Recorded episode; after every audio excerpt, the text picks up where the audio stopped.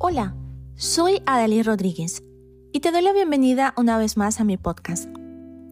Hoy estaré conversando contigo sobre un tema muy interesante, emociones versus decisiones. ¿Cómo puedo tomar una buena decisión? Sabemos que la vida está llena de desafíos, retos y metas por alcanzar. Sin duda alguna, las decisiones forman parte esencial de cada una de ellas. ¿Con quién me casaré? ¿Dónde viviré? ¿Qué carrera estudiaré? Estas son algunas de las preguntas que todos nos conseguimos en algún punto de nuestras vidas.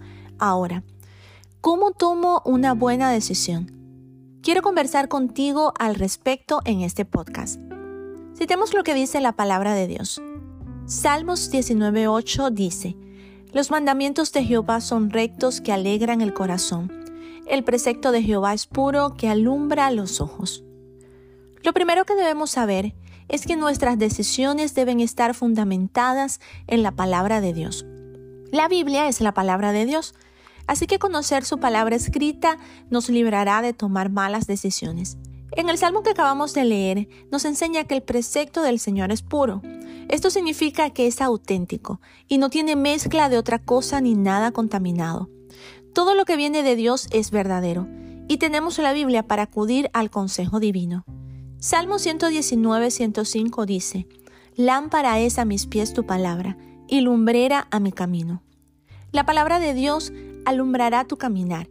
Las malas decisiones se convierten en agujeros negros en el camino. Si no los ves, puedes caer en ellos. Pero cuando tu mente está alumbrada con la luz de la palabra de Dios, no tropezarás jamás. Un ejemplo común son las deudas. La palabra de Dios dice que no debemos tener deudas pendientes con otros, y mucho menos adquirir deudas que no podamos pagar. Cualquier persona en algún apuro económico toma la decisión de adquirir una deuda, y si no tiene cómo pagar, esta decisión termina convirtiéndose en un verdadero dolor de cabeza. Conocer la palabra de Dios nos ayuda a cómo tomar una buena decisión. Así es como funciona. Los principios de Dios son eternos y están al alcance de todos. Ahora quiero aconsejarte que no debes tomar decisiones basadas en tus emociones. Jeremías 17:9 dice, Engañoso es el corazón más que todas las cosas y perverso. ¿Quién lo conocerá? Hemos escuchado decir, haz lo que sienta tu corazón. Sin embargo, la palabra de Dios dice que el corazón del hombre es engañoso. Nuestras emociones no deben gobernarnos al momento de tomar una decisión. Las decisiones se toman en frío, con precaución y midiendo las consecuencias. Hoy día vivimos en un sistema que trabaja solo para estimular las sensaciones y no para que tomes buenas decisiones. Muchas de las formas y tendencias de vida que hoy vemos están basadas en vanidad y apariencias, pero no en un fundamento firme. Las emociones y las sensaciones no te llevan a tomar buenas decisiones.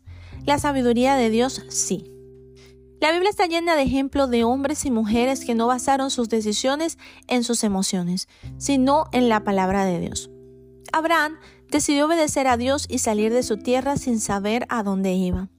José tomó la decisión de huir de la esposa de Potifar cuando ella lo quiso seducir. Daniel tomó la decisión de no contaminarse con la comida del rey de Babilonia.